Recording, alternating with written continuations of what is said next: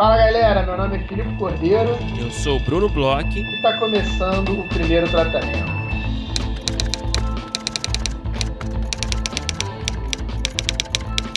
Fala Brunão, tudo bem? Fala Filipe Cordeiro, tudo bem, e você? Brunão, tudo ótimo. Semana aí atarefada, semana cheia no primeiro tratamento, porque finalmente chegou a semana que muitos esperavam, né, Brunão? É isso aí, é a rodada de negócios, a segunda edição da rodada de negócios, com inscrições abertas a partir é, de ontem, né? se você está ouvindo na quarta-feira. Então, as inscrições estão abertas para a segunda edição da rodada de negócios. É, tivemos ali no ano passado a primeira edição, que foi uma experiência maravilhosa para a gente. A gente ficou muito feliz também com a repercussão dos players participantes, dos roteiristas participantes. Soubemos, né, que, que rolou certo, já rolou algum negócio também, né, no ano passado, alguns projetos aí que saíram do papel. Alguns e... no plural. Alguns, exatamente. E o que deixa a gente ainda mais feliz e, e também né, injeta um pouco de otimismo aí em quem está considerando participar desse ano, né? Exato. Esse ano aí a gente vai, como a gente já tinha antecipado, vai fazer uma rodada um pouco maior, um pouco maior não, acho que maior eu acho que é melhor falar é, do que ano passado. A gente, ano passado, salvo engano, foram mais ou menos uns 18 players. Uhum. Esse ano a gente é, deve ir aí para 10 mais do que isso, entre 25 e 30 players, porque é, tem um ou outro aí que eu acho que ainda está conversando, que está mandando alguma coisa, uhum. mas a gente já está atualizando o site, os players que a gente já tem até agora, as informações. Quem quiser entrar em primeirotratamento.com.br barra rodada de negócios, é talvez melhor entrar em primeirotratamento.com.br, que é mais fácil, e clicar lá no link da rodada de negócios. Uhum. Já pode ver os players, pode ver o que, que os players estão querendo, porque a gente pergunta isso para eles, a gente perguntou para todos antes do, do, do início né, das rodadas, então a gente coloca as informações ali, então uma coisa que é importante, né? A gente limita a dois projetos por cada roteirista proponente. Então, às vezes, é legal dar uma é, pesquisada ali no site, entender o que, que a galera está procurando, porque muita gente a gente sabe que tem mais de dois projetos, né? A gente sabe que tem vários roteiristas aí que tem um verdadeiro catálogo de projetos, mas como a gente já falou aqui várias vezes, mas esse episódio eu acho que é bem legal a gente reafirmar, somos nós que organizamos tudo, então a gente esse ano já está aumentando aos poucos, a gente vai aumentando para é, não sair do controle.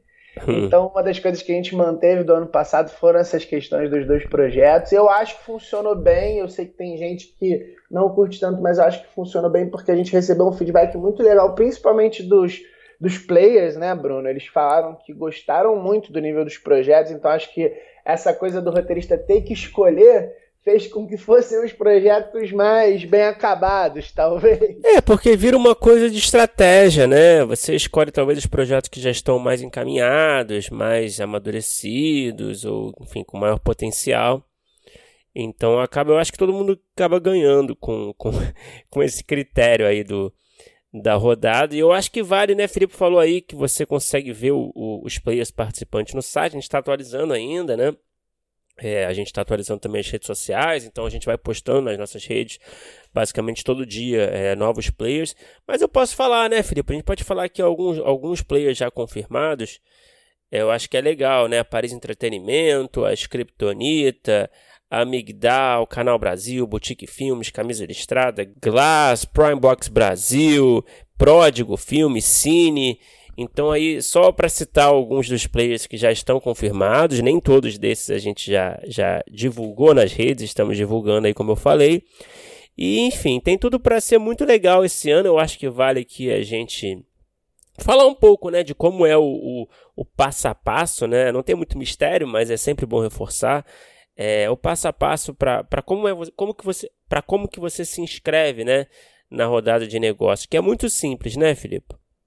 É, a gente vai estar tá repetindo o que a gente fez ano passado. Então, assim, para você poder se inscrever, você tem que ser apoiador do primeiro tratamento. Esse ano, até para ficar um pouco mais fácil, e também por conta de umas questões de valores, a gente criou uma faixa no Apoia-se só da rodada de negócios. Então você entra lá no apoia.se barra primeiro tratamento, tem lá os planos para serem apoiadores, porque é, como vocês devem saber, ou é legal falar, a gente tem diversos planos diferentes de apoio, são os apoios que mantêm o podcast vivo e que também fazem com que a gente consiga é, realizar esse tipo de, de, de iniciativa, que, por exemplo, uma delas é a rodada que a gente está falando hoje. Então você tem que ser apoiador na faixa ali, rodada de negócios. Quando você faz o apoio, você já recebe uma mensagem com o formulário. O formulário ele é bem autoexplicativo. Ele tem lá o que, que você precisa, ele tem lá o que você precisa colocar. Nome, é, você bota ali umas informações sobre você, um currículo resumido, de onde você é, contatos, etc.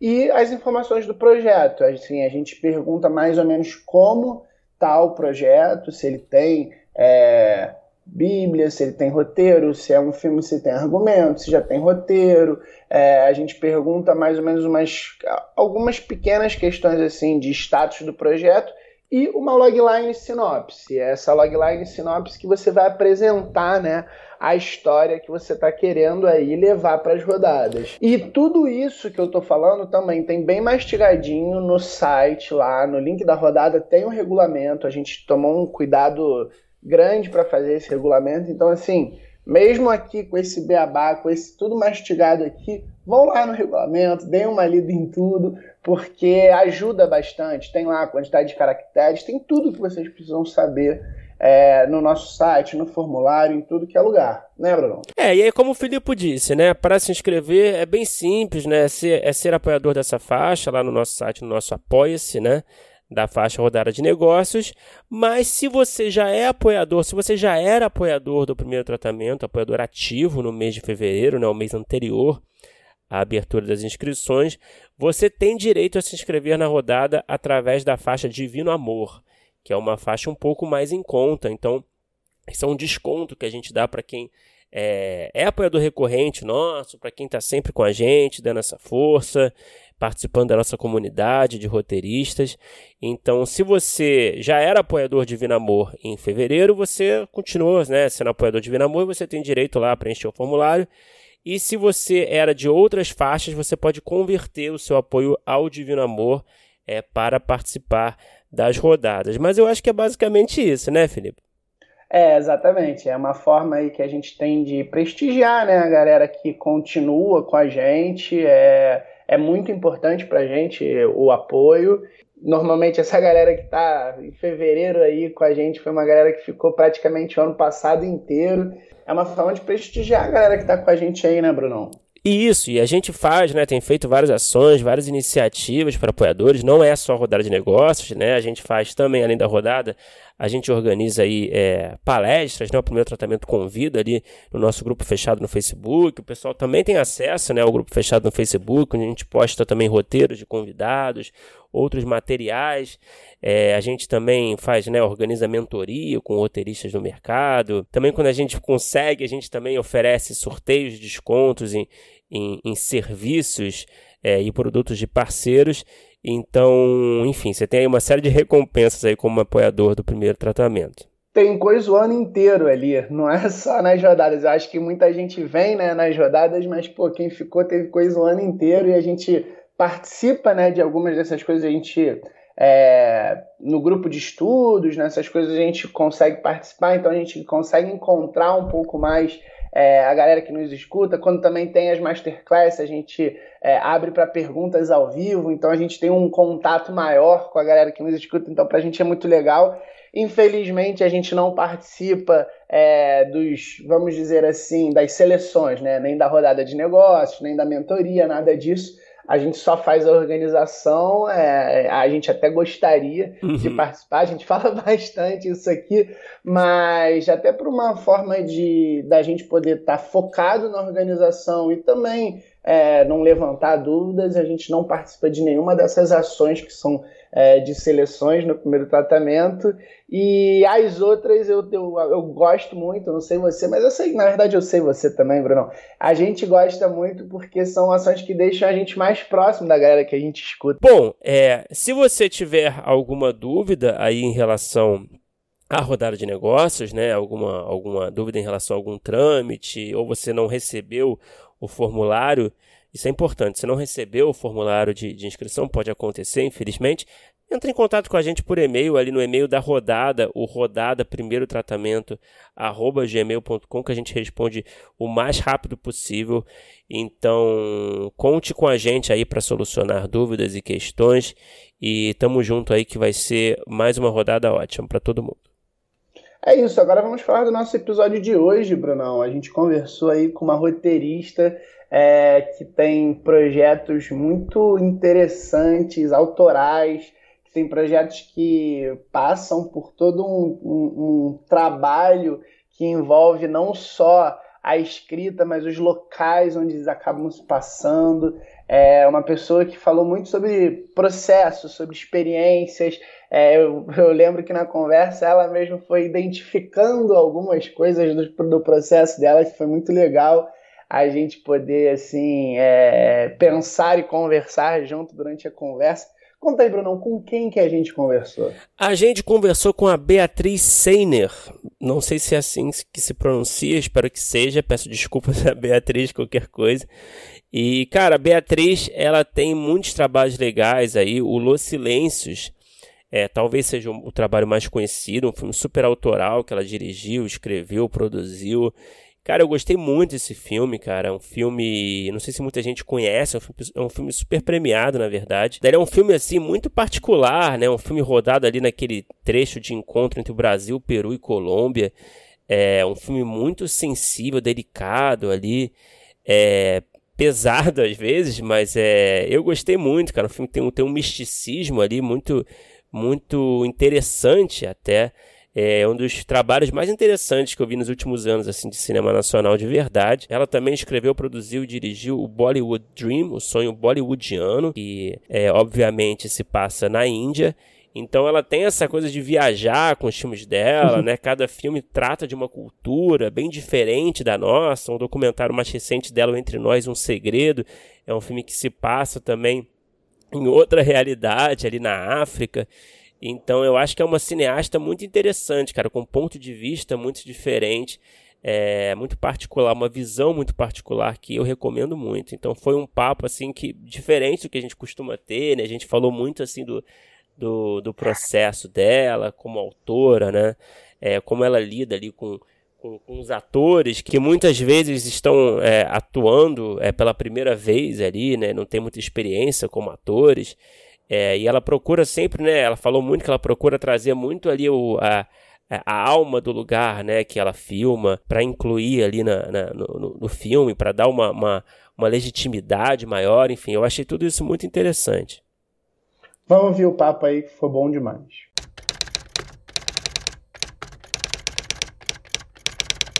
Ô Beatriz, muito obrigado por, por conversar com a gente. Prazer recebê-la aqui. A gente já queria te receber há algum tempo aqui no, no primeiro tratamento. E eu queria começar a nossa conversa, né? É, a gente estava assistindo seus filmes, né? E, e tem ali uma coisa muito presente, um elemento muito presente ali na sua, na sua obra como roteirista, até diretora também, que é essa coisa de sempre explorar e se aventurar por culturas muito diferentes, né, da nossa, né? E aí eu fiquei curioso, assim, por que, que você tem essa, esse interesse tão forte em explorar, estudar novas culturas da Índia, né? É, ou, ou, lugares ali é, ainda na América do Sul ali que a gente desconhece, né? Ou até na África, né? No seu, no seu último trabalho. É, por que, que esse seu interesse é tão grande é, por sempre usar como pilares assim dos seus trabalhos essas, essas culturas exóticas, digamos assim, entre aspas, né? Pois é, né? Muito interessante isso, porque não é uma coisa assim racional minha que eu busco isso, mas que realmente aparece muito forte nos meus trabalhos, né? Até tem um curta-metragem que eu rodei em São Paulo, um projeto do Jajanque, com diretores do BRICS, e quando eu fui ver, o curta tinha três línguas e pessoas de, sei lá, quatro países. eu falei, gente, preciso tratar isso na terapia. Mas eu acho assim que tem um lugar da minha trajetória que é muito de entender quais são os nossos condicionamentos culturais, assim, como o que, que é a gente de verdade e o que, que é, sei lá, projeção da nossa família, do nosso bairro, da nossa cidade, do nosso país, da nossa cultura, né? Quais são essas camadas que compõem também a gente de alguma maneira, né? E como que a gente, às vezes, nesse lugar de deslocamento, de encontro com o outro, né? Com culturas é, tão radicalmente diferentes da, da que a gente está acostumada, é, surgem perguntas que fazem com que a gente se conheça melhor. Então, isso eu tô falando eu como ser humano, assim, né? Eu uhum. sempre busquei é, colocar meu corpo, né? Me colocar em situações que saíssem do lugar que eu estava acostumado, assim, que eu cresci ou que que já fosse o lugar mais de conforto, né? E que as coisas fossem óbvias, né? Então, sei lá, com 17 anos eu fui viver numa tribo chavante, é, eu fui morar na Índia quando acabei o colegial, porque eu fazia dança clássica indiana e queria tirar um tempo assim sabático antes de entrar numa universidade. Queria escolher melhor uma profissão, assim, tomar meu tempo nesse processo. É, eu tenho muito essa. Eu me sinto bem sendo alienígena, não sei, não sei dizer muito bem, mas eu, eu tenho essa coisa assim de de gostar de me entender nesses ambientes todos, assim, para me questionar realmente quem eu sou, o que eu quero, da onde eu venho, né? Essas perguntas mais filosof filosóficas, né? E é um universo que, né, querendo ou não, ele, ele abre novas possibilidades, né? Assim, é, é quando você vai num lugar desse, nada que é óbvio para você é óbvio lá. É. Tipo, você vai para o Mali, você acha que algumas coisas são óbvias, não são, sabe? É, isso é uma construção cultural, então isso é muito interessante, né? Mas acho que também tem muito do fato de ter crescido em São Paulo, que é uma cidade cosmopolita, no bairro do Bexiga, que né, tem várias culturas ali, de imigrantes, então perto da Paulista. Então, no meu prédio mesmo, tinha vizinhos árabes, vizinhos coreanos, vizinhos de vários lugares, italianos, né? Então, acho que também tem esse lugar, assim, de ter crescido em São Paulo, nesse lugar de muito, muito cosmopolita, né? Mas acho que também vai além disso, vai meio nessa busca mesmo de entender quem nós somos, ou esse true self, né? Quem que eu sou, uhum. quem, né? Quem fora dos nossos condicionamentos familiares, culturais e e tudo mais. Mas é interessante como isso é uma coisa muito profunda em mim, uma busca muito profunda, mas que acaba refletindo, né, nos projetos que eu vou fazendo, né? Então, quando eu vou ver como os projetos surgem também dessa busca minha profunda quanto ser humano, né, acaba que eles emergem também trazendo essas características, né, mas que é muito interessante. E, e, é muito louco, porque daí eu vou lembrar que quando eu morava com Chavantes, quando eu fui morar com eles com 17 anos, eles me deram um nome lá. Tem, um, um enfim, uma parte lá de um... Uhum. Enfim, quando eles se tornam confiantes de você e tudo mais, eles sonham com o seu nome, né? E o nome que eles me deram era Pedzuriumé, que é o que significa, tá ligado ao, ao símbolo do peixe, que na mitologia deles é aquele que faz a comunicação entre diversos mundos e entre Olha. diversos povos. Caramba. É, e aí a tradução é tipo aquela que traz o diálogo entre, entre línguas diferentes, assim, sabe? Então, então isso é muito louco. Isso é uma coisa de quando eu tinha, sei lá, 17 anos, 16, 17 anos, né? Mas que hoje, eu com 36, 20 anos depois, eu vejo que de alguma maneira tem uma verdade ali, tem um lugar que faz parte mesmo da, das minhas perguntas que eu carrego, assim. E nessa época você já tinha interesse em trabalhar com cinema? Quando você ganhou esse nome? Quando você tinha 16, 17 anos? Então, eu já tinha participado, eu fui aluna das primeiras oficinas Quinofórum. É, a primeira, inclusive, lá na, na comunidade no, no sul de São Paulo, é, da Monte Azul. Então, eu já tinha feito curta, eu tava, é, fui trabalhar como assistente é, de, de ai, como é que fala? De assessoria de imprensa no Festival de Curtas, fui trabalhar como assistente de um fotógrafo também de estilo, então, assim, era uma coisa que eu tinha gostado de fazer, tinha entendido que tinha um impacto, poderia ter um impacto social forte, né, Esse, essa linguagem, porque a gente fez uma exibição ao ar livre, na comunidade que foi super forte, que eu fiquei bem impressionada. É, mas eu ainda estava em dúvida se era esse caminho que eu ia seguir, ou se, sei lá, se eu ia ser diplomata, ou fazer ciências sociais, ou ser médica, ou sei lá o quê. Fazer alguma coisa mais prática, digamos assim, né? Menos enviesado em termos de impacto na sociedade, né? É, mas eu fui, eu filmei, né? Eu tinha essa vontade de, de uma certa maneira, registrar e usar as imagens, né? E o som como como, enfim, uma plataforma, né? Um meio de, de interação com o mundo, né? Mas ainda uhum. era uma uhum. questão aberta, tanto quanto eu fui para a Índia, eu ainda tipo fui trabalhar no hospital lá, fui fazer trabalhos voluntários, fui dançar, porque eu ainda estava bem com essa dúvida aberta, assim, e, e, achando que era importante ser uma dúvida que eu não fechasse tão rápido, sabe, a resposta. Sim, claro. E uma coisa que eu ia te perguntar, é, ainda um pouco em cima até da pergunta que o Bruno fez, é, na pesquisa que, eu, que a gente faz, que eu estava vendo, eu vi, eu acho que uma entrevista sua, que o roteiro de Los Silêncios mudou muito, porque eu acho que ele ia ser gravado em Manaus, aí quando você conheceu a ilha, modificou, e aí eu queria é, saber, e é uma coisa que eu sempre fico curioso quando é, o, o, cineasta tem esse, é, essa marca, quase que esse DNA de, de, de levar seu cinema para outros lugares, de fazer filmes, às vezes fora do lugar onde mora. É, o que que costuma vir primeiro? Se de repente pode falar, talvez, porque eu imagino que talvez sejam processos diferentes, mas se talvez você quiser dar exemplo com, com as suas próprias obras, é, a inspiração vem é, do lugar, é, da vontade de falar é, sobre esse lugar que você conheceu, ou que você viu, e aí você procura uma história, ou você primeiro tem algumas histórias e aí você acaba naturalmente transferindo ela para outros lugares. O que, que costuma é, é, é ser, em termos de inspiração, o primeiro passo? Então, para mim é o ser humano que vem antes, assim, são os personagens.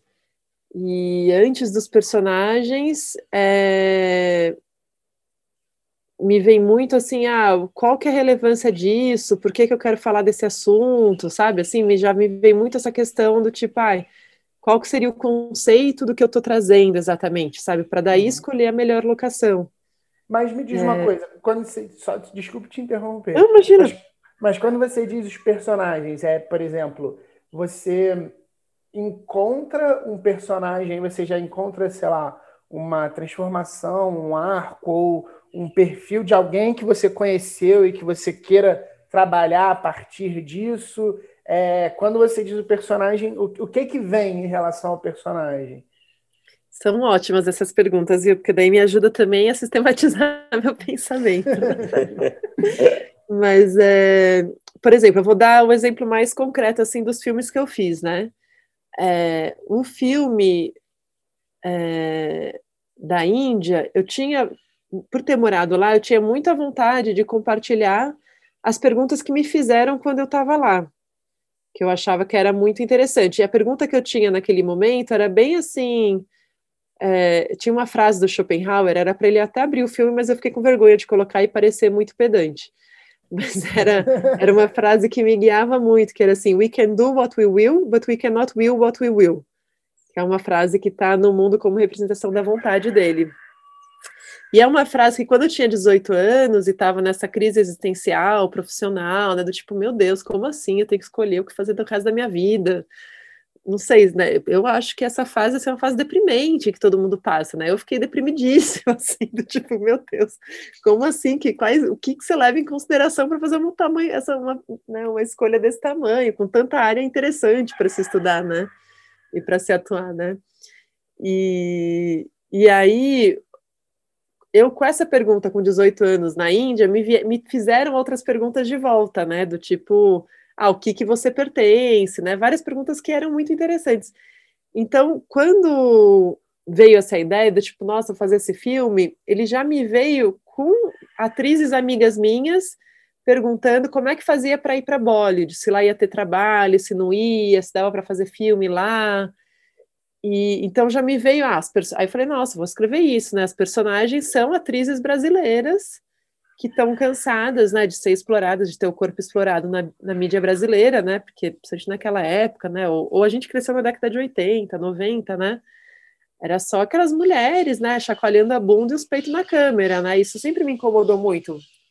De, de ter essa representação como brasileira ser isso, né? Inclusive no exterior, quando você fala que você é brasileira, já imediatamente é, acham que você é prostituta, né, e etc. Então, imediatamente me veio essa coisa do perso dos personagens, né, que seriam atrizes brasileiras que estão cansadas de, de ter sua imagem sendo explorada dessa maneira, que vão para a Índia pensando em fazer um cinema mais experimental, existencial, filosófico, né, espiritual até, e acabam lá de novo recebendo biquíni para rebolar. Porque, no fundo, isso acontece né, no mundo inteiro, né? É, maior ou menor grau, né? Então, então já me, assim, o arco da personagem o arco do filme já me veio com o personagem, né? Quem são? Atrizes brasileiras. E aí, o que, que elas estão passando? Aí, cada uma delas está passando uma situação no Brasil, e cada uma tem uma pergunta ali, um jeito de viver e tal. As pessoas até acham que é muito documental o filme, mas ele é totalmente roteirizado, e as atrizes que eu chamei para fazer, que eram minhas amigas e estavam afim de entrar na roubada e tudo, elas são muito diferentes dos personagens, assim. Então quem conhece elas sabe que é totalmente ficção, assim, porque sabe que elas são muito diferentes do que do que a maneira como a gente construiu aqueles personagens.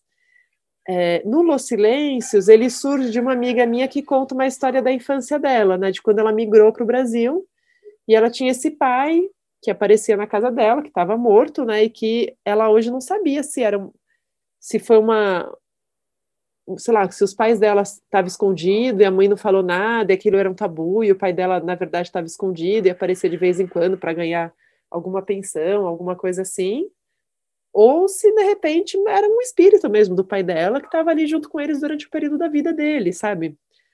E era uma coisa que não podia se falar em casa, então ela carregava essa essa força, essa pergunta com ela, né? Então acho que surge muito dessas perguntas. E aí ela me contou essa história, eu comecei a sonhar muito com essa história e com as coisas que ela contou. E aí falei, ah, vou escrever só para parar de ficar sonhando com isso, porque tava meio obsessivo, assim, de eu dormia e ficava sonhando, sabe, voltando o sonho. E aí eu comecei a pesquisar, me interessar mais, mas assim, de cara eu sabia que eram esses personagens, que era a menina com esse pai, que ela não sabia se estava viva ou não, se era um fantasma ou se era uma pessoa escondida na casa dela, sabe? E essa mãe passando por esse luto, né? De que daí foi crescendo, conforme eu fui escrevendo o roteiro, essa personagem dessa mãe foi crescendo, né? E isso é totalmente ficcional. Aí, eu, a partir daí, eu pensei onde que é o melhor lugar para viver essa história, né? Pensando que é uma imigração colombiana, é, pensando que é América Latina, né? Pensando que tem todos esses elementos.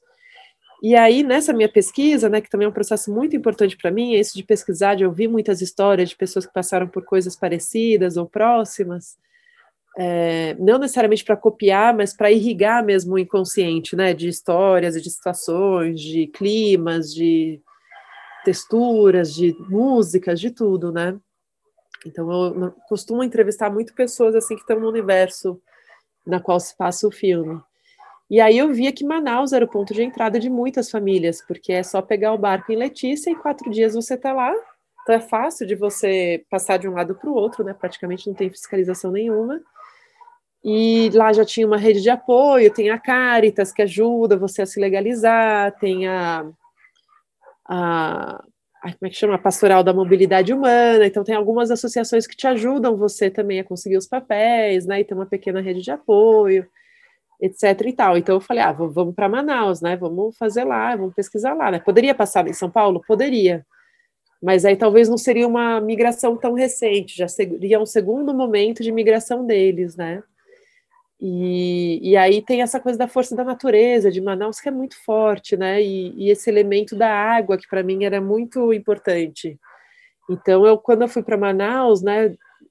Tanto entrevistar as pessoas como ver o lugar que elas viviam, né? E buscar as locações que me pareciam mais expressivas cinematograficamente para o tema que eu queria tratar, né? É, essa questão das casas de palafitas para mim foi assim incrível, porque eu vi aquelas comunidades todas em palafitas que é um equilíbrio incrível, né? Porque você fala, nossa, tem uma vulnerabilidade aí, você não sabe o que está passando embaixo do seu pé, é um rio passando embaixo do seu pé, um rio gigantesco passando embaixo do seu pé, com tudo, com peixe, com lixo, com né, tudo que pode ter num rio, né? E é, piranha, com tudo, né? Passando ali embaixo do seu rio, e ao mesmo tempo essas pessoas estão ali tentando se fixar em algum lugar, né? Então eu tinha muito essa sensação que a terra era tirada debaixo dos pés dessas pessoas, né? Em situação de desenraizamento, né? E de buscar um solo, né? De buscar um lugar onde você pode enraizar, onde você pode criar seus filhos, né? Criar uma comunidade, criar uma família, né? Então, então para mim essa situação de não ter terra embaixo do pé era muito significativa. Então eu fui para Manaus e aí comecei a buscar essas casas de palafitas, encontrei lá lugares que pareciam ótimos, etc. E aí um amigo meu que é colombiano, etc, ele leu o roteiro e virou produtor associado do filme, ele me falou de Letícia, que, que aparecia em muitos relatos, né? Tabatinga, ele falou assim, nossa, eu acho que lá você vai ser melhor ainda, porque é um filme de fronteira também, né? Uma mãe que está indo de um lado para o outro, que está nesse limbo, esperando papéis. É, assim, ela não tem como continuar a vida dela enquanto ela não enterrar esse corpo, né? Do, do filho, da filha e do marido, né? Então tem um lugar ali de limbo que realmente uma cidade mais ainda de fronteira é, traria isso de alguma maneira, de uma maneira mais forte, né? Cinemato... E isso daí imprime de várias maneiras, né? Imprime na imagem, imprime nos sons, imprime nas línguas que são faladas, né? Imprime nos rostos que são misturados, né? Então, quando você escolhe uma locação, eu sempre tento escolher da maneira mais representativa daquilo que a gente está trazendo mesmo, mais narrativa.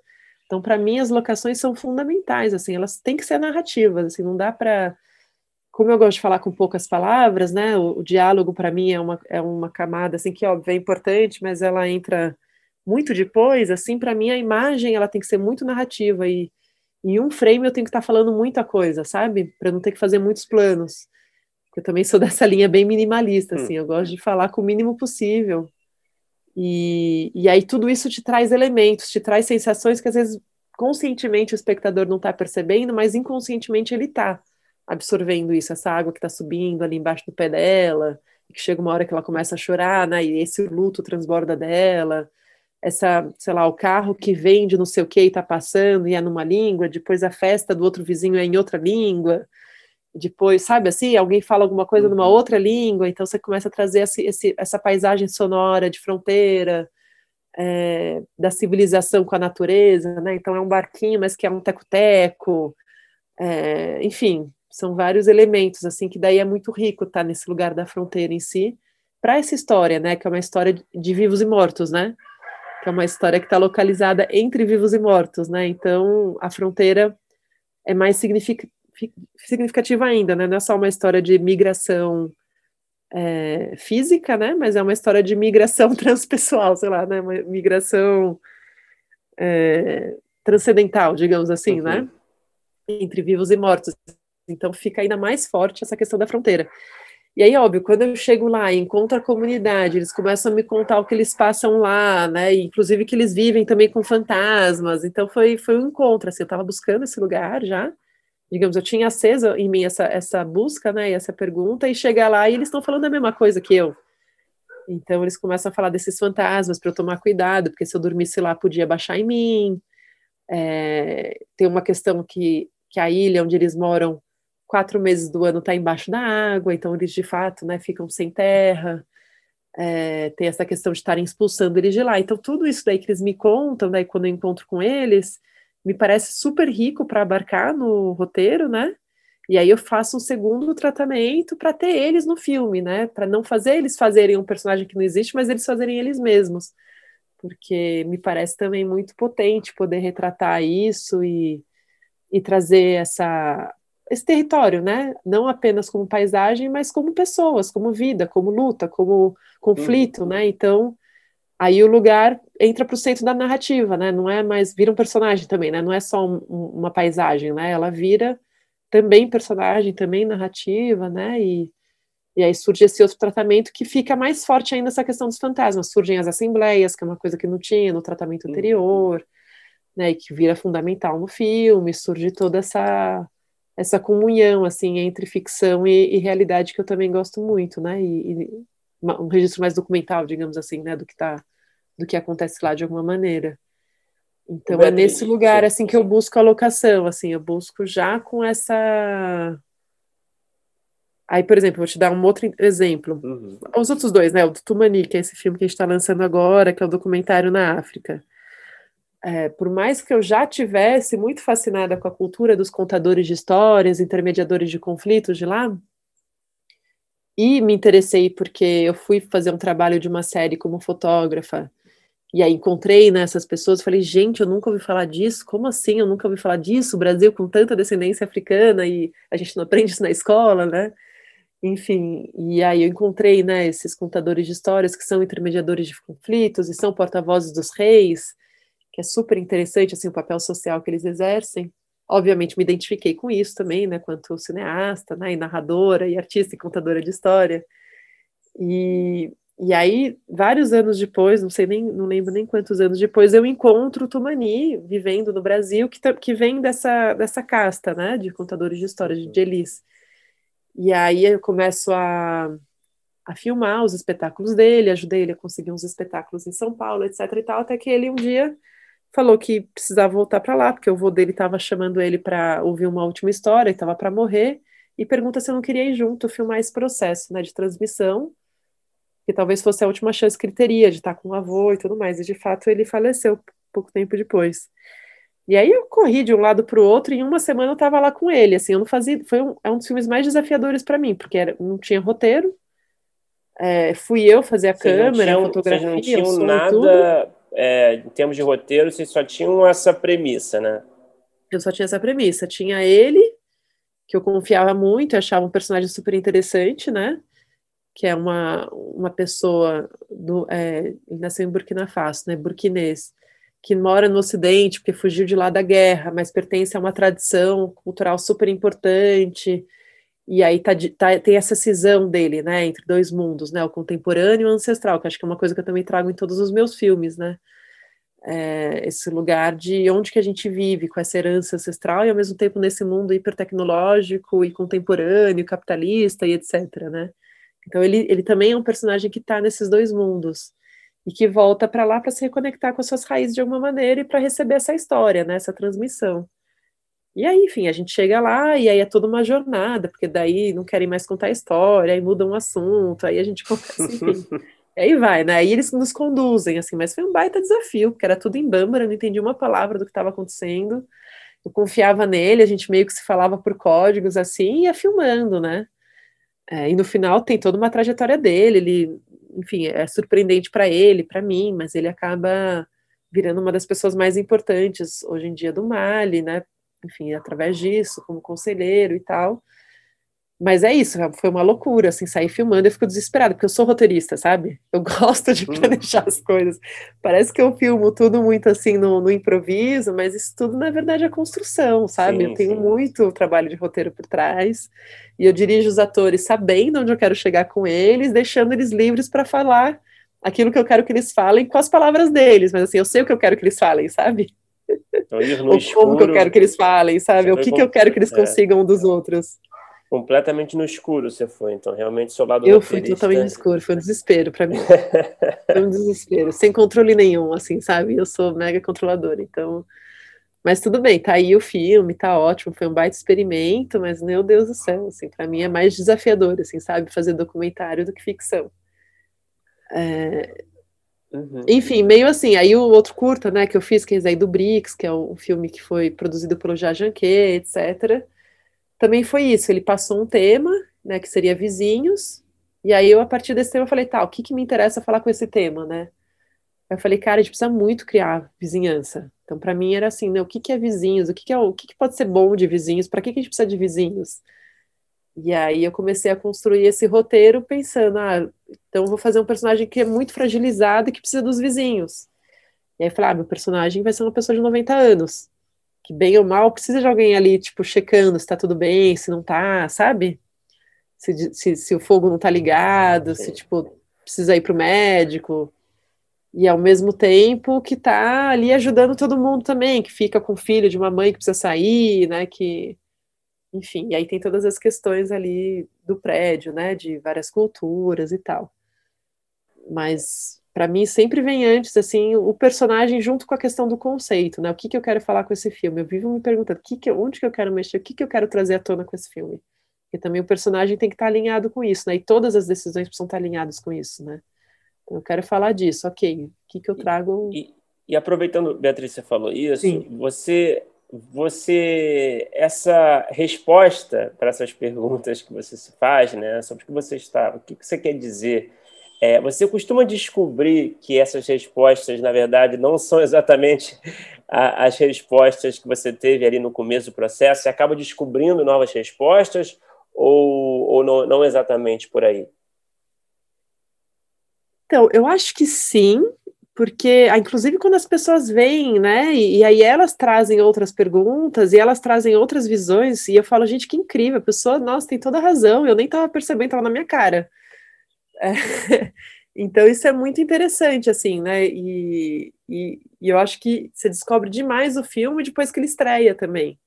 Porque eu sou só um ponto de vista, né? Obviamente, chega a equipe, aí já tem mais pontos de vista sobre aquilo, do produtor, do sei o quê, do ator, blá, blá, blá. Mas aí, quando ele chega no público, cara, aí você descobre a obra de verdade. Aí você é, fala, vezes... não, claro, tive essa intenção também, claro. Não, é, eu falo, nossa, super interessante, faz todo sentido, mas eu, eu nunca pensei nisso de verdade, assim, sabe? Racionalmente, eu não tinha pensado nisso, mas nossa, é verdade, faz todo sentido. Então surgem outras, outras leituras. Mas acho que assim, o meu interesse inicial, no fundo, continua do início ao fim, porque são processos muito longos, né? Mesmo que você consiga financiamento, etc. e tal, sei lá, você no mínimo vai ficar carregando aquilo lá uns cinco anos, seis anos, no mínimo. No mínimo. Isso eu tô falando assim, pessoas com né, financiamento garantido, sei lá, no mínimo. Então, é, ainda mais pessoas que nem eu, que, assim, é, é, tem um amor aos detalhes muito grande, gosta é, de botar impressão digital em tudo, e gosta de se meter em tudo. Eu sou essa pessoa, assim, que, meu, tudo que sai do filme eu tô envolvida de alguma maneira, sabe? Então, é, acabam sendo processos mais longos mesmo, né? Então, Ô, acho Beatriz, que sim, eu tô sim, sempre muito desculpa, aberta a novas descobertas. Ah, desculpa. Não, é que é isso, acho que tem, a gente tem que se manter aberto às novas descobertas, inclusive os parceiros que chegam trazem mais visões, isso é muito enriquecedor. E aí acho que o diretor é aquele bom ladrão, sabe assim, que bom ladrão no sentido que, mano, as coisas boas que trazem tem que estar tá junto, sabe? Você tem que abrir mão, às vezes, do, do que você pensou, porque é muito óbvio, às vezes, quando vem, enfim, ideias melhores, seja na montagem, seja não sei aonde, sabe? Acho que a gente tem que ter essa essa disponibilidade assim de desapegar mesmo, né? E, ou seja, na direção de arte, que te vem com uma outra ideia de casa, né? E vem, uhum. sei lá, tô, tô surgindo, sugerindo, né? O ator que vem ali com uma outra proposta de cena, acho que isso é muito, muito importante, e acho que os bons diretores, eles estão antenados a isso, a, que por um lado é um processo muito solitário, né, que você está ali sozinho, escrevendo um roteiro, e não sei o quê, e vem e tal, e ao mesmo tempo tem um lugar ali de você realmente capturar assim o, o, essa criação coletiva, né? O que de melhor vem e também saber o, o que não cabe, né? O que não está alinhado com aquele conceito. Então, por isso que essa pergunta é tão importante, assim, essa esse conceito que guia é muito importante, porque às vezes quando vem alguém te dá uma sugestão, a primeira pergunta que eu faço é: tá alinhado com, essa, com o conceito ou não tá? Tipo, é bom para aquilo que eu quero falar ou não é? Porque pode ter milhares de ideias boas, mas às vezes se não está alinhado com aquela pergunta inicial, né, com aquele conceito inicial, é, você pode ficar perdido, ainda mais se você trabalha com improvisação, né, com processo mais arte, aí você se perde pra caramba, e você nunca mais recupera o filme, assim, porque vai, cada um puxa para um lado, né, então para você conseguir, assim, ter um, uma diretriz, esse conceito, né, essa, essa pergunta, essa imagem, o que quer que seja, assim, aquilo que te, que você que volta para você, né, que você continua buscando, né, aquele coração ali que tá batendo é o que mantém a integridade do filme. E aí é muito louco, porque daí eu tenho essa, essa visão, assim, pode até parecer mística, assim, mas que eu acho que o filme existe, sabe?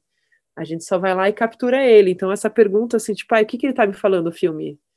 Não, esse filme, ele quer isso. Não, esse filme, ele, sabe, é muito, parece maluquice da minha cabeça, mas é uma coisa muito, muito forte, assim, que você vê uma presença do filme, é muito louco isso que eu tô falando, tá? Mas, enfim, não sei, não sei como explicar essas coisas direito. Uhum. Nem sei se eu consegui ser clara. Não, foi nossa, muito interessante, uhum. na verdade. E, Beatriz, eu só queria rapidinho, é, você estava falando de pesquisa, né, de conhecer a locação, né, ali atrás. E a gente tem um grupo de apoiadores que fazem perguntas também para os convidados, né? A gente abre para perguntas.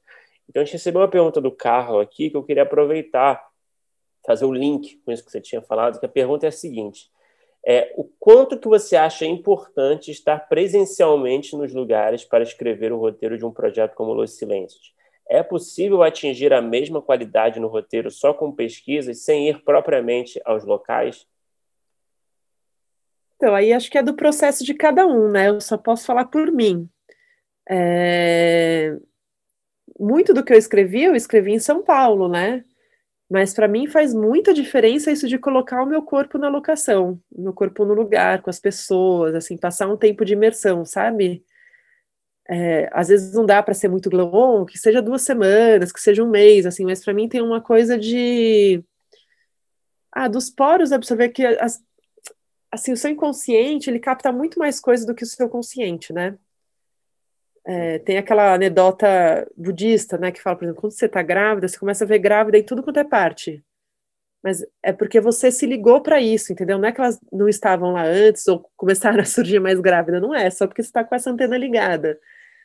É, da mesma maneira, assim, né? Então, o inconsciente ele está captando ali 360 graus, milhares de informação que não necessariamente você está conscientemente filtrando aquilo, ou vendo, prestando atenção, focando, mas está ali sendo capturado. Então, para mim, isso de colocar o meu corpo na locação, na cidade, na comunidade, no lugar, conviver, passar um tempo lá junto, é, me ajuda demais quando eu volto para o meu apartamento para escrever, isso daí surge de alguma maneira, porque o meu inconsciente captou. Então é meio que essa imersão me ajuda muito nesse sentido, mas aí eu posso escrever em qualquer lugar, eu não preciso estar lá escrevendo enquanto eu estou lá, sabe? Às vezes, enquanto eu estou lá, eu estou simplesmente observando, vivendo, dormindo, né? perguntando. Mas isso faz parte do meu processo, eu não tenho como julgar o que é melhor para os outros, né? Eu sou muito assim, eu eu venho da atuação, né? Eu venho do teatro, eu tive uma, muitos anos de companhia teatral, né? Então, talvez por isso que para mim isso de, de, que se eu fosse atriz seria um laboratório que eles falariam, né? Então, talvez por isso que para mim faça muito parte do meu processo criativo e para mim é muito bom isso de, de colocar meu corpo no mundo, de colocar meu, meu corpo até o lugar, assim. É, mas não sei, aí é para cada um, né? Não posso dizer, ah, isso é fundamental para todo mundo. Sei lá o que é fundamental para cada um, né? Uhum. Isso me ajuda, talvez ajude outras pessoas também, mas. Ô Beatriz, é, você falou um pouco sobre seus processos e, e, até um pouco sobre a diferença entre eles. E eu queria saber, é uma coisa que a gente às vezes é, pergunta para é, realizadores, cineastas, posso dizer assim, que, que são pessoas assim que passaram por aqui como você, que escrevem, dirigem, até produz é, eu vi que você também tem até fotografia, você faz de algumas coisas. Eu queria saber como é que funciona, se, o quanto você acha importante para os seus filmes você estar tá envolvido em todos esses processos, se tem algum tipo de é, conflito interno aí entre a roteirista, a diretora, a produtora, quando você junta todas essas funções que a gente sabe que às vezes é, são um pouco conflituosas é, no mundo que não é feito sempre pela mesma pessoa. Então, se você aí dentro é, briga alguma hora com você mesmo. E, e, e, uma coisa também que a gente costuma perguntar quando a gente pega assim um, um roteirista que dirige muitos próprios trabalhos e tem uma veia mais autoral, se você acha que se sentiria vontade é, é, escrevendo para alguma outra pessoa dirigir. Uhum. Então, eu já escrevi para outras pessoas dirigirem, hoje eu não faço mais isso, porque para mim é, tinha um lugar de sofrimento, assim, de, de, de, me sentir meio barriga de aluguel, ou de achar que poderia ficar melhor se eu dirigisse, sabe? Uhum. Então, isso é uma coisa que eu já não faço mais. É, não sei como é que é para outras pessoas, né? Mas isso eu, eu já fiz, enfim, por um bom tempo para pagar as contas e e para né, treinar também, né, para estar tá no fazendo processos criativos tudo, mas eu sempre soube que eu era diretora, sabe, que eu estava ali fazendo aquilo porque eu também sei fazer isso e também, é, enfim, acho que eu tenho muito a contribuir, né, escrevendo e tal. o que eu gosto mais de fazer hoje em dia é, às vezes, da consultoria, por exemplo, sabe? A pessoa escreve, eu venho e eu faço a consultoria, mas não eu ficar ali no dia a dia ou, é, ou desenvolver o roteiro para outra pessoa. Hoje em dia eu não tenho a menor vontade. É, até porque os meus próprios projetos já me tomam criativamente demais, né? Então, hoje em dia eu só dirijo o que eu só escrevo o que eu dirijo. É, e o conflito interno aí entre a diretora, roteirista, produtora, existe? É... Então, entre roteirista e diretora, não, porque talvez exista, às vezes, uma certa preguiçinha de detalhar muito uma coisa que eu sei que depois eu, sabe assim? Então, talvez eu escreva, quando é para mim mesmo, eu. Tem coisas que eu nem preciso escrever, entendeu? Porque eu sei que. Ou tem coisas que eu coloco que eu sei que não se coloca em roteiro. Mas uhum. é só uhum. para depois eu lembrar de falar isso para ator. Às vezes eu coloco umas características do personagem, que não sei o que, que não tá ali. Mas é só porque, tipo, isso é importante. Essa descrição do personagem é importante, porque depois, na hora que, eu, que o ator for ler aquele roteiro, para ele vai ser importante aquilo, sabe? Mas que talvez se eu escrever, se estivesse escrevendo para outra pessoa, eu colocaria numa página separada. É... E talvez eu detalhasse mais a mise-en-scène, outra vez eu tentasse né, trazer mais elementos, assim, de ritmo, de coisas assim, né, para a cena. Que daí, como eu estou escrevendo para mim mesma, eu não me preocupo tanto com isso. Assim, eu me preocupo, óbvio, com o ritmo geral, mas eu me preocupo mais de que quem for ler comece e tenha vontade de ler até o final sem parar, sabe? É, porque daí, quando eu estou escrevendo roteiro para mim, normalmente quem vai ler vai ser produtor, financiador, né, potenciais parceiros. Daí, minha preocupação é que eles tenham vontade de investir no filme e tal.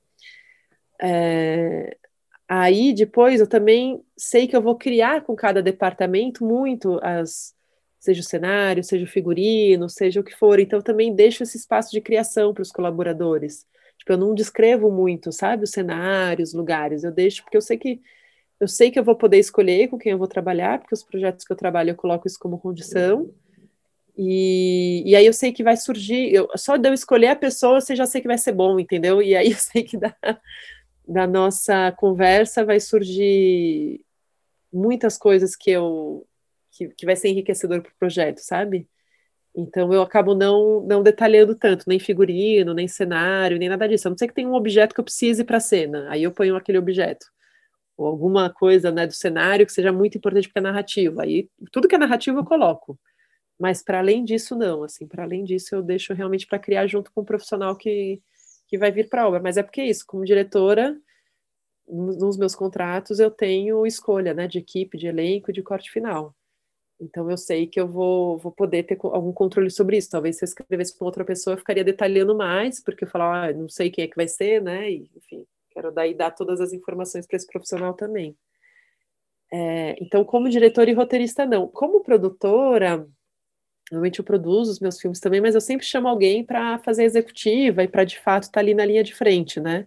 Eu produzo mais nesse momento de captar recursos, de, de ter um CNPJ para entrar em editais, de, enfim, de, de conectar, né, com, sei lá, essa pessoa, aquela, né? Mas normalmente eu me associo em coprodução com produtoras que possam levar a coisa mais para frente, né? Só que aí, de qualquer maneira, como eu sou a proponente, normalmente, então, tem o CNPJ e tem a Ancine, eu tenho uma dor de cabeça gigantesca, gigantesca, com tudo, assim, me dá mó nervoso essa questão toda de prestação de contas, de, ah, de tudo, da burocracia, de estar mexendo com recursos públicos, de estar tudo certinho, e de ter que, de uma certa maneira, fiscalizar a pessoa que está fazendo isso para mim, né, apesar de não ser eu que estou fazendo, acaba que sou eu que tenho que assinar tudo, né, então é o meu que vai para reta, se tiver alguma coisa errada. Então não sou eu que estou é, executando aquele orçamento, mas se der alguma coisa errada, sou eu que tenho que responder por aquilo, né?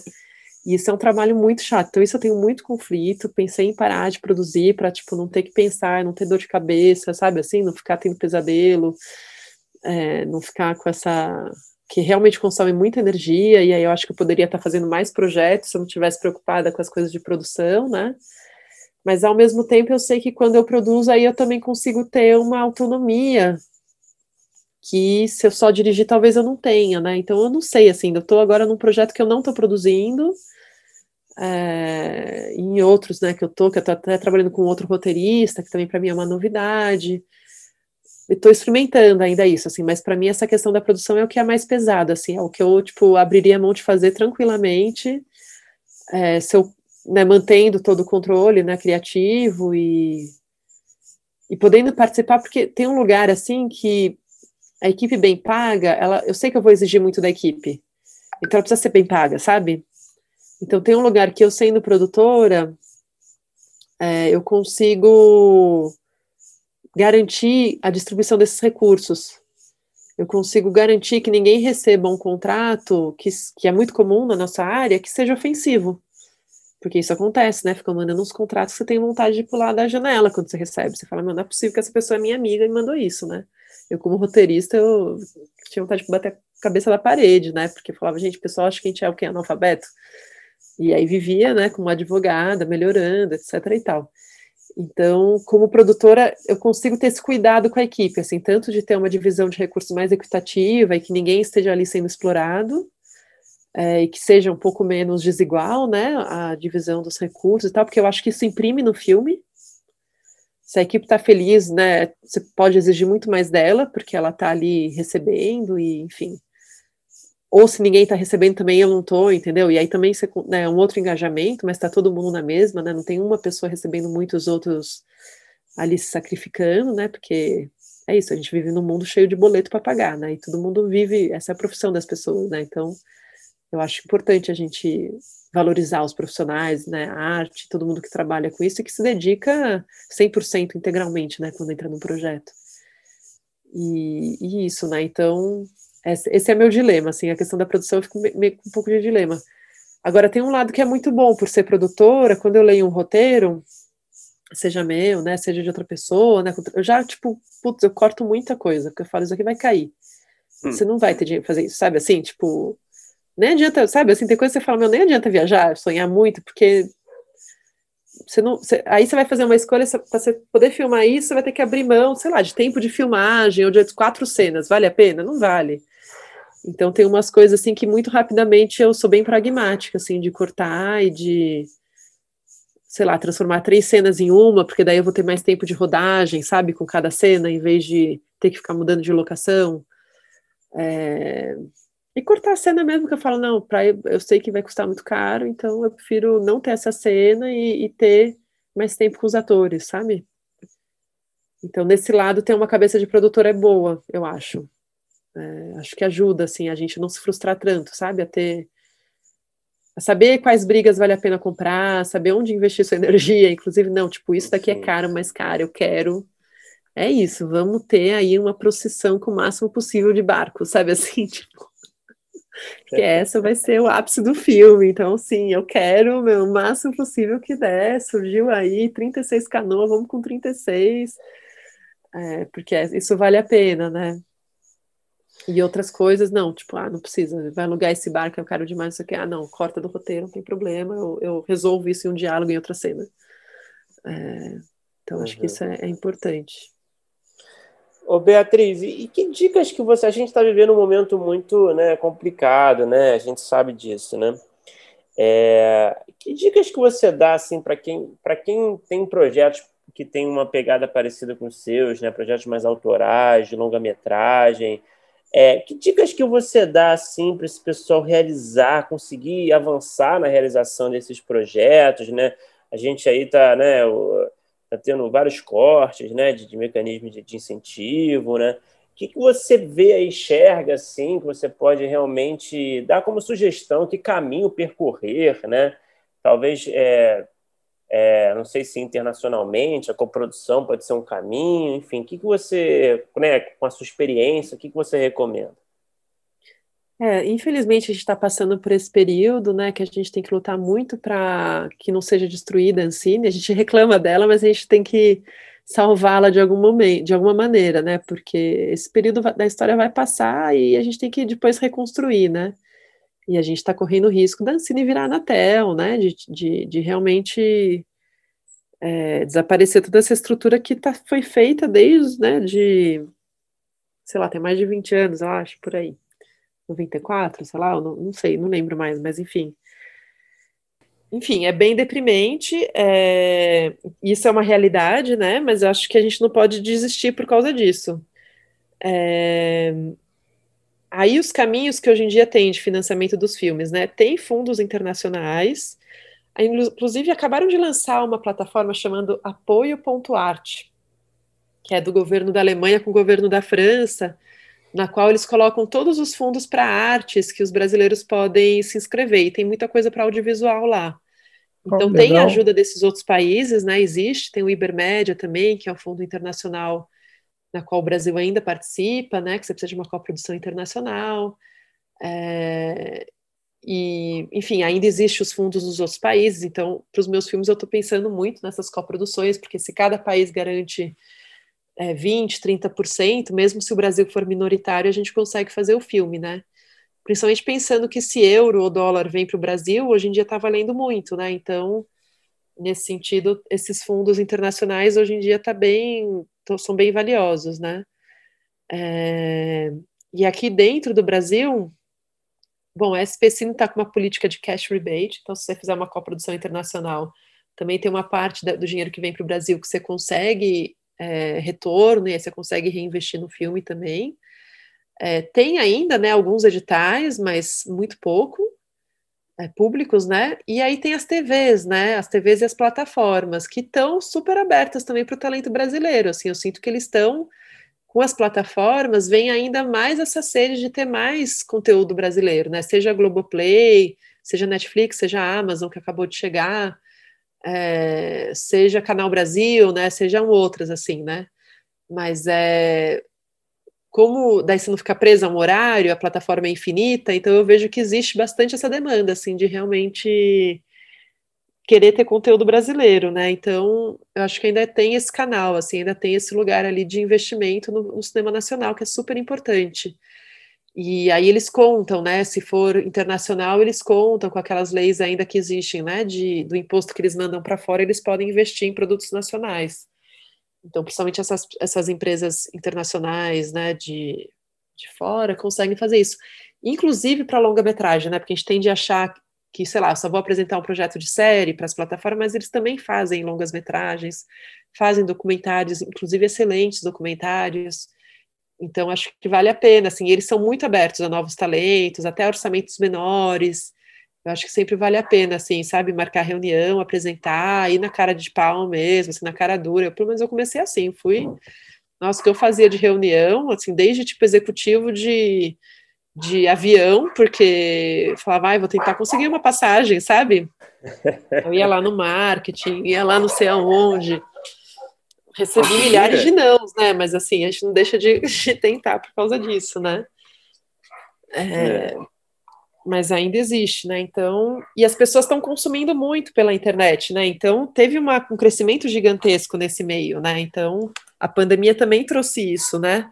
Todas essas plataformas ganharam bilhar, milhões, sei lá quantos, de usuários, de publicidade e de incentivo, de investimento, né? Então, eles também estão com grana para para investir. Quanto mais produtos brasileiros eles tiverem, mais brasileiros eles vão ter assistindo, né? E o Brasil é a segunda maior população de internet do mundo, só fica atrás da Índia. Tem mais é, é. conta de celular no Brasil do que ser humano. é muito louco, porque as pessoas têm mais do que um chip, né? Uhum. Então você tem mais. É. Assim, tem uma coisa da conectividade. O brasileiro é muito louco por internet também, tipo, overshare pra caramba todas essas plataformas sabem que o Brasil é um, é um território muito chave, sabe? Desde Facebook, a, sei lá, Twitter, a, a Google, a, enfim, a Netflix, a Amazon, etc., a Globoplay. Então, existe uma guerra mesmo entre eles para conseguir conteúdo relevante para atrair mais brasileiros para as né, plataformas deles, né? Então, eu acho que ainda existe esse lugar ali que está meio fértil. São contratos que às vezes não são muito interessantes para o autor, né? Então aí já é uma outra discussão, né? Que é, e aí entra as associações, né? Que acho também muito importante para quem está começando entrar também nas associações, entender como são feitas essas lutas de classe, né? Porque tem, é uma luta coletiva muito forte o tempo inteiro, seja com o poder público para viabilizar mais recursos, para ter mais equidade, ter políticas inclusivas, afirmativas e tal, seja com o poder privado, né? Que é para não ter uns contratos que drago, dragoni, é, leoninos, né, para ter contratos que também valorizem o autor. E aí são vários tipos de lutas que eu acho muito importantes, né? Dos roteiristas tem a AR, é, ainda chama AR, eu não lembro mais se, se mudou o nome, a mas a Abra, é verdade, agora é a Abra. É, então acho que tudo isso é muito importante. Assim como é muito importante os, os festivais de cinema, né? Que hoje em dia está sendo só online, isso é uma pena, porque uma das coisas mais importantes dos festivais de cinema era todo o network que você conseguiria fazer, né? Porque estava lá e via um pois filme, é. via outro, aí conversa na, na, fila, daí já tem o debate, aí já conversa no debate, aí tem vários profissionais lá. Então você começa a conseguir também a ter essa essa convivência, né? Essa coisa de né, que o festival ele é ótimo para ver filme, mas também ele é ótimo para você bater papo e conhecer as pessoas e ver com quem você se alinha, quem que está ali na, com as mesmas perguntas, né, ou com as mesmas questões, né. Então, isso também acho bem importante, né? Tô falando isso independente de agora ser digital, né? Mas acho que é importante para quem está começando a participar dos festivais, assim, de fato ir, de fato. Uhum. É, ô Beatriz, a gente tem um bloco final, né, que a gente faz as mesmas perguntas para todo mundo que, que, que, passa por aqui, né, as perguntas mais diretas. É, então vamos lá. Qual é o melhor roteiro que você já escreveu, na sua opinião? Pode ter sido feito, pode estar na gaveta, pode ser um curto, um longo, uma série, vale tudo. Ficção, documentário, vale tudo. Ah, eu acho que o que eu fiz até agora foi o Los Silêncios, e eu acho que o que eu estou trabalhando agora é melhor ainda do que o do Los Silêncios. É normal, né? é. É, e qual é o pior roteiro que você já escreveu? Novamente, vale tudo, todos os formatos, pode ter sido produzido, pode não ter sido produzido. Ah, tem muita coisa na gaveta, né? Que daí, é, sei lá, projetos que começou, que eu queria fazer, porque eu tinha uma ideia e não foi para frente, ficou lá na gaveta, e sei lá, 10 anos depois você vai ler e fala: Meu Deus do céu, ainda bem que não foi para frente. É. Ou, né, ou assim, você relê e fala: Nossa, a ideia é boa, mas como eu ainda não sabia desenvolver direito, sabe? Que acho que é o que mais acontece, né? Sim. Você lê e você fala: Puta, a ideia é legal, a coisa é legal, mas eu ainda não tinha as ferramentas necessárias para desenvolver isso daqui de uma maneira mais efetiva, né? Mas você é. tem alguma, você tem alguma memória mais fresca, assim, de, assim, não precisa ser em muitos detalhes, né? De, pode ser, sei lá, uma, uma premissa, é, alguma sinopse curta, alguma, alguma ideia mesmo, só para compartilhar com a gente aqui da, desse muro da vergonha. Hum. Não, sempre tem, tá? Que são vários projetos, assim, uhum. eu tenho uma uhum. gaveta cheia de projetos que eu até imprimo, sabe? E eu tenho um Dropbox também cheia de pastinhas de um monte de projetos Sim. Que tem alguns que eu até tenho vontade de retomar, mas quando eu leio o que eu escrevi, é isso, há 10 anos atrás, há 15 anos para atrás, eu leio e eu falo, nossa, preciso reescrever do zero, porque eu ainda. O meu jeito de escrever era outro, né? A minha percepção dessa linguagem era outra, mas que eu ainda acho o projeto relevante, eu ainda acho interessante, sabe?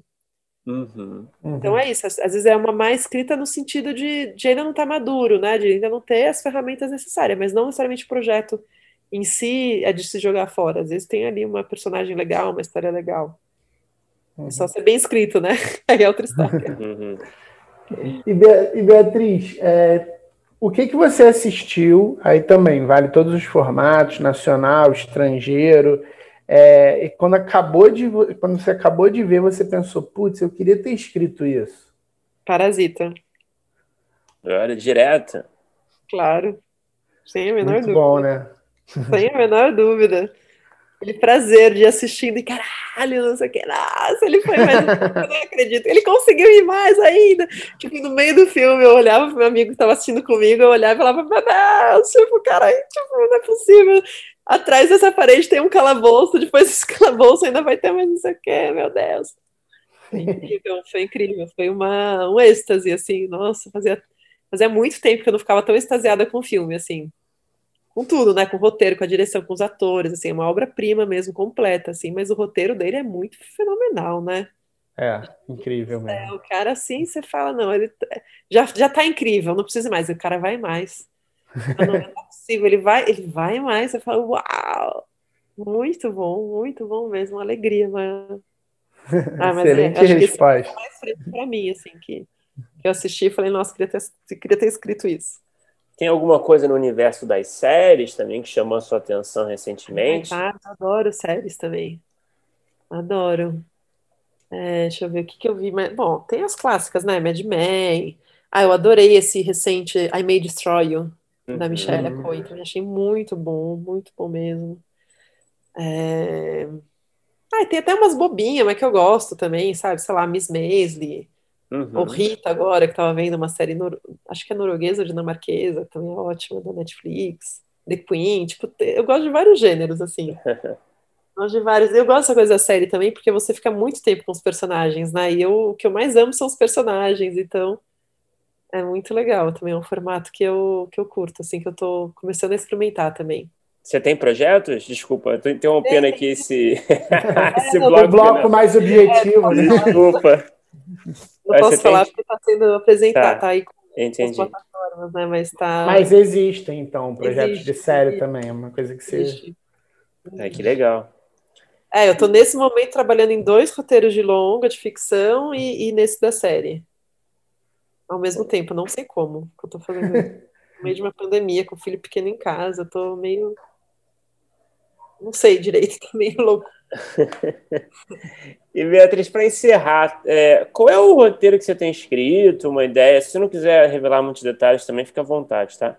Alguma ideia que você tem desenvolvida, que, que você ainda não conseguiu realizar, mas que está ali no topo da fila, ali aguardando sua vez de existir aí nas telas, seja no, no cinema, na TV. É, tem dois, assim, tem dois roteiros de ficção que estão, enfim, que estão aqui a caminho, né?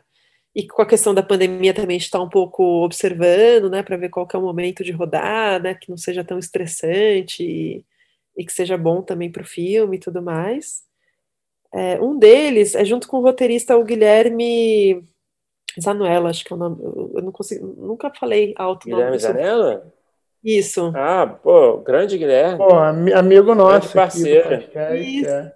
Ah, então, eu estou desenvolvendo com ele. É um roteiro que é dele, é, de uma mãe solo com o filho que vai atrás do pai, porque precisam de uma assinatura do pai do menino, e aí tem tudo, é um road movie. E é super bacana a história, e foi muito incrível, porque ele me apresentou o projeto, e eu falei, caralho, tipo, você viveu as mesmas coisas que eu na infância, sabe assim?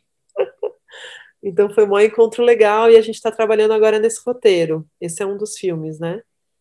E, e aí tem um outro que eu já estava escrevendo antes, e, e, eu não sei qual dos dois vai vir primeiro, que é a história de um trisal. E é uma outra história também bem passa em São Paulo, tal, mas mais na cidade assim. E todos os dois têm atores internacionais envolvidos. Isso é muito engraçado, porque de novo vão ser várias línguas sendo faladas. É, é muito louco isso. Tem alguma pista de, de, de aonde se passa? Desculpa. Então, um é em São Paulo e o outro é, é numa praia deserta no sul. Sim, ah, entendi. Está sendo pesquisada e tal. É aquela coisa, né? Eu já quis, eu quero ir lá, quero ficar lá. tipo... é, e, e, o outro é em São Paulo. Mas, assim, os dois têm atores internacionais Sim. morando aqui, né? Então, uhum. que são também importantes no filme, assim, protagonistas também. Então, é, vamos ver. Dê para filmar logo, né? Essa situação. Pô, tomara. É, porque é uma situação tanto financeira quanto política, né? Uhum. Uma coisa assim, da Ancine tá muito, muito, muito devagar para liberar qualquer coisa. E da pandemia também, né? Com todos esses protocolos, os filmes ficam bem mais caros para cumprir os protocolos. E aí também, tipo, nossa, vale a pena, não vale a pena aumentar 40% o orçamento do filme para fazer no meio da pandemia. 40%, e, tipo, é? É, o pessoal tá, tá orçando mais ou menos isso, 40% a mais, porque você tem que fazer PCR toda semana na equipe inteira. É, tem uma questão de ter que ter 4 metros para cada pessoa no set. É, sei lá, transporte individual, marmita individual, não pode mais ser bandejão, sabe assim? Tem várias coisas que é. afetam, além da, né, do, da vestimenta, né, da máscara e tal, mas tem muitas coisas que, Assim, eu falei 40% porque é um, um, valor que eu ouvi, eu não cheguei a fazer sim, sim, sim. Né? Mas é um valor que eu ouvi. E aí é um puto estresse também, né? Porque cada um tem que entrar num horário, você não pode mais estar com a equipe inteira junto, fica aquela coisa meio compartilhada. Então, é isso, né? Tem que ver o quanto que vale a pena pressionar para fazer logo o filme ou quanto que é melhor esperar mais um pouco, né? Vamos ver.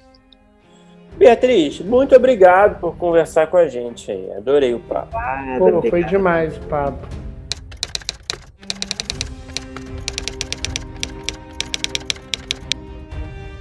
Opa, chegou até aqui? Muito obrigado por escutar. Não se esqueça de assinar o feed do primeiro tratamento no seu agregador de podcast favorito. Comentários, sugestões ou em busca de consultoria para o seu roteiro? Mande um e-mail para primeirotratamentopodcast.gmail.com que responderemos assim que puder. Já ouviu falar da nossa campanha no Apoia-se?